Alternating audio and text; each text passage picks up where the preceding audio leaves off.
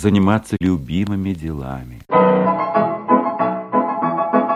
Здравствуйте, дорогие друзья! Это «Читательский минимум». В этом подкасте вы узнаете о классных книжных новинках. Конечно, после прослушивания вы можете спросить, а где же достать эти замечательные книги? Но все предусмотрено. Каждый из них дождается вас в полке. До стереотипных выходных и пятниц осталось недолго. Но кто мешает читать умные книги о вине прямо сейчас? Известный британский специалист Тос Кларк написал историю вина в 100 бутылках. Там он рассказывает, как появился напиток, без которого трудно представить модные показы с презентациями, застолья даже приятные книжные разговоры. Кларк считает, что это не просто история сотни бутылок и не просто даже история вина. Это 100 рассказов, в которых оно стало главным героем. Книжка начинается с событий, которые происходили 8 тысяч лет назад в Грузии. По мнению Кларка, именно там родилось вино. Далее он год за годом исследует вина разных стран, приближаясь к нашему времени. Это напоминает раскопки или хотя бы скрупулезный разбор домашнего гардероба, после которого все оказывается на своих местах. В книге много картинок, фотографий и любопытных фактов. В конце автор, конечно, рассказывает и о подделках, дабы обезопасить всех ценителей вина. Эта книжка подойдет как тем, кто разбирается, так и тому, кто совсем не знает ничего о вине. Запомните эту книгу. Ос Кларк. История вина в 100 бутылках.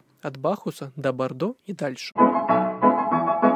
В 2018 году исполнилось 100 лет со дня рождения Ингмара Бергмана. Сразу несколько издательств подарили шикарное издание для киноманов и фанатов шведского режиссера. Ранее вышли рабочие тетради Бергмана, а совсем недавно сеанс издала сборник статей в прекрасном черно-белом оформлении. В этой книжке Елизавета Звягина рассказывает о связи между Бергманом и Киркегором, Аркадий Политов в фирменно увлекательной манере рассказывает о других знаменитых скандинавах – Гамсуне, Стринберге, Ипсоне и объясняет, при чем здесь Бергман, кроме того, что он тоже скандинав. Конечно, не могли не вспомнить о стереотипном сравнении Бергмана и Тарковского. Разве зря существует легенда о том, что швед хранил фильмы российского мастера на кассетах и с удовольствием их смотрел. Говорят даже, что Бергману принадлежит сравнение Тарковского с планетой. Эта книга от сеанса 3D-модель Бергмана, благодаря которой вы можете посмотреть не только на него с разных ракурсов, но и увидеть связь с прошлым и нынешним. В общем, увлекательное путешествие с шведским гением.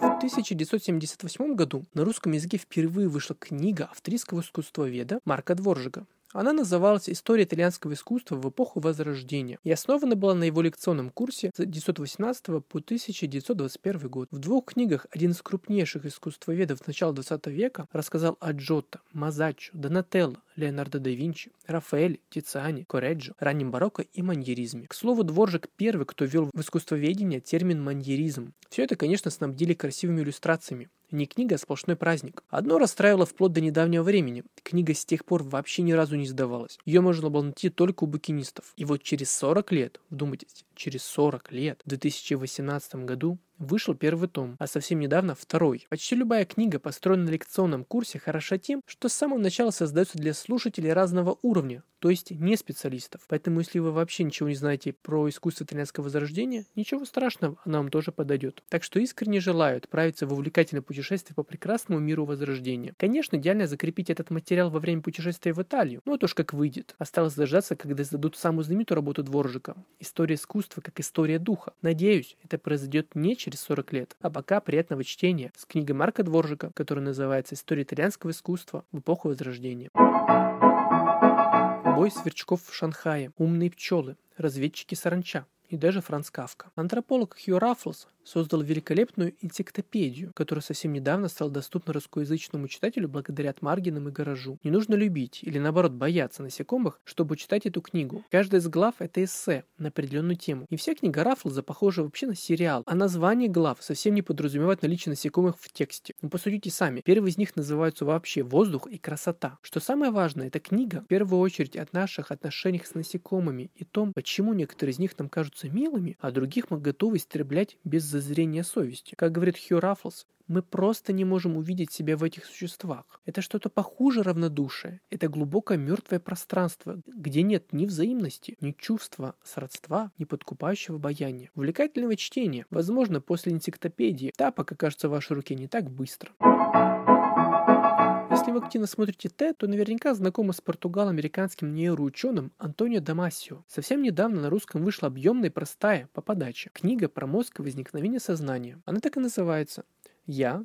Точка. Мозг и возникновение сознания. Наша личность, наше «я» он рассматривает с позиции нейронауки. Дамаси утверждает, что эмоции – основа сознания и доказывает, в какой части мозга впервые возникли наши ощущения. Конечно, не самое лучшее дело цитировать отзывы, вынесенные на обложке книг, но если это говорит Нобелевский лауреат по литературе сэр Видиатхар Найпол, то можно рискнуть. Вот что он думает о творении Дамасио. Главное чудо в книге Антонио Дамасио – возможность поверить в то, что человек способен проследить за работой мозга, проследить за тем, как мозг создает собственную реальность, глубинное «я». Ну что, готовы отправиться в путешествие, после которого вы будете думать о том, как вы думаете и существуете? Вперед! Антонио Дамасио. Я.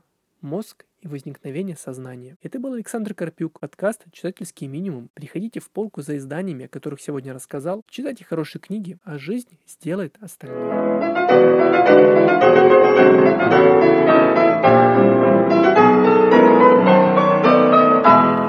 Стали уважаемым человеком.